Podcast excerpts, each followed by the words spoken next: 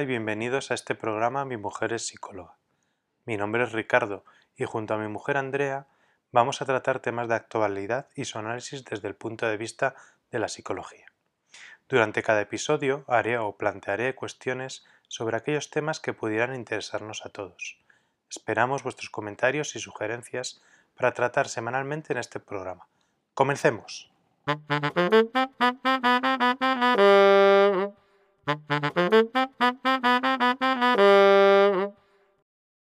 Buenas tardes a todos. Esta semana volvemos para hablar de un nuevo tema.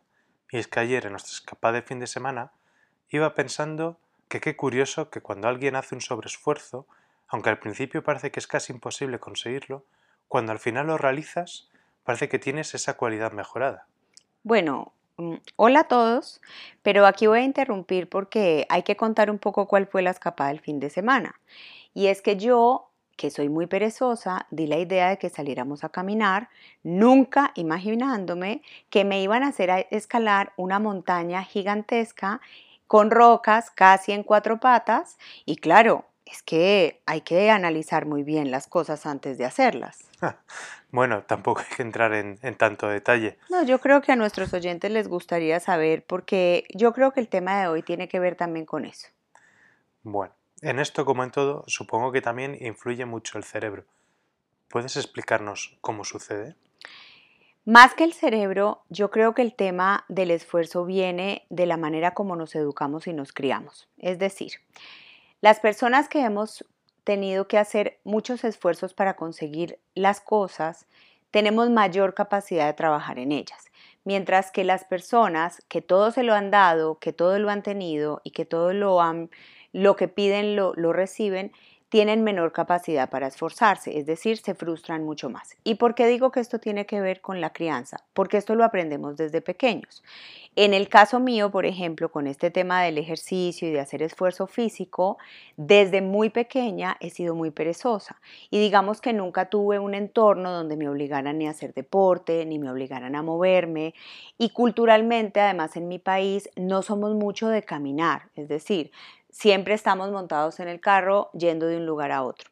Entonces, ¿qué es lo que pasa? Que claro, yo me crié siendo perezosa y fuera de eso no tengo una predisposición para el deporte tampoco o para el movimiento, porque muchas personas tal vez que sí van generando, desarrollando esa, esa habilidad o ese gusto, pues tienen, digamos, mayor facilidad como tú.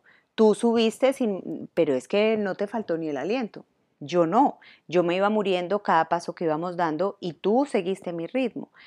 Yo hice el esfuerzo, pero no fue fácil conseguirlo. ¿Hasta qué punto crees que alguien debe realizar esfuerzos? O dicho de otro modo, ¿cuál debería ser el límite de los esfuerzos a realizar? Yo creo que el límite no existe. Es decir, cuando tenemos foco en algo que queremos conseguir, cuando nos ponemos una meta clara y somos conscientes de que queremos realizarla y tenemos diferentes cualidades o habilidades, como por ejemplo la organización, como por ejemplo la autoestima, como la preparación para conseguir esa meta, yo creo que no hay límite en ese esfuerzo. Es más, yo diría que algo de, lo que más se habla en este momento en, en la crianza y en la educación es esa posibilidad de que los niños realmente hagan esfuerzos para conseguir sus cosas. Esto viene desde hace mucho tiempo, esto no es nada nuevo. Lo que pasa es que las generaciones actuales, desafortunadamente, con estos papás que están tan ocupados trabajando todo el tiempo, hacen que en el tiempo que están con sus hijos quieran compensarlo, siente que tienen que compensar a sus hijos, digamos que dándoles todo y a veces les dan más de lo que realmente necesitan. Entonces ahí es cuando se complica porque claro, esos niños van creciendo y cuando no consiguen las cosas rápido, es decir, cuando no logran rápidamente esa meta que se proponen, se frustran y en lugar de frustrarse, pero simplemente levantarse y volver a ensayar, se frustran y quedan parados. Y ahí es donde está la parte complicada del tema del esfuerzo. Entonces, a tu pregunta, yo no creo que nadie tenga un límite para realizar esfuerzos. Lo que yo sí creo, que era lo que yo te decía ayer en medio de mi alegato, porque para todos quiero contarles que yo sí subí, hice el esfuerzo, pero obviamente alegué la mitad del camino porque fue realmente difícil para mí, es a lo que se llama em, el análisis de la situación. Es decir, cuando yo voy a, a realizar o cuando yo me propongo una meta, yo tengo que analizar si yo voy a realizar esa meta sola o yo voy a realizar esa meta con un equipo. Y si yo tengo un equipo, yo tengo que hacer un análisis de previsión de riesgos. Es decir, yo sí necesito analizar en contexto qué pasa con ese equipo y hasta dónde puedo exigirle a ese equipo. ¿Por qué? Porque yo ayer en medio del alegato y entre chiste y chanza, llegó un momento de muchísimo esfuerzo que se me aceleró, aceleró, mucho el corazón y yo realmente tuve que parar y respirar porque me dio miedo que me fuera a dar un infarto. Yo sé que es un drama, obviamente él, sí, aquí te estás riendo, pero más allá del drama es que qué hubiera pasado si realmente yo no hubiera podido seguir. Y por una exigencia que además era mía, porque yo se la pongo a Ricardo, pero realmente la exigencia era mía, yo corro peligro en mi salud. Esto lo estamos llevando al extremo. A mí no me pasó absolutamente nada ayer, más allá de un dolor de rodillas, que creo que es lo más normal.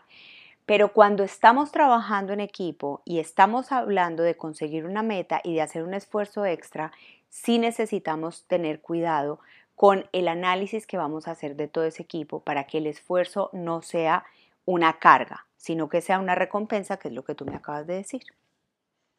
Entonces, ¿qué recomendaciones nos darías en realizar, o sea, en relación con realizar esfuerzos en general? No, la recomendación es que el esfuerzo siempre, siempre es una ganancia. Es decir, muy pocas cosas en esta vida nos llegan a, a pedir de boca. Y si estamos en una situación donde somos privilegiados y todo lo que pedimos nos llega a pedir de boca, pues realmente no sabemos en qué momento pueda cambiar la situación. Así que sí necesitamos tener esa capacidad de esforzarnos.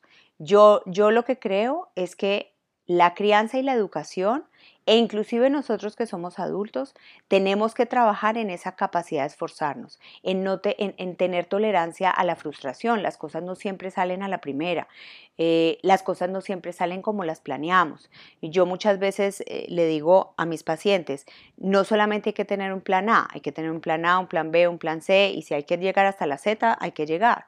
Pero la vida se mueve y tenemos que ser flexibles con ese movimiento.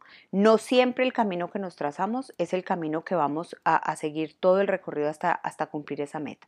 Así que el esfuerzo siempre es bienvenido y yo de ayer me puedo llevar que todo valió la pena. Todo valió la pena porque la vista que tuve de esa montaña, el lugar al que fui, el aire que respiré y toda la, la digamos, toda la experiencia que, tuvimos ayer valió la pena este dolor de rodilla, el esfuerzo, el alegato, etc.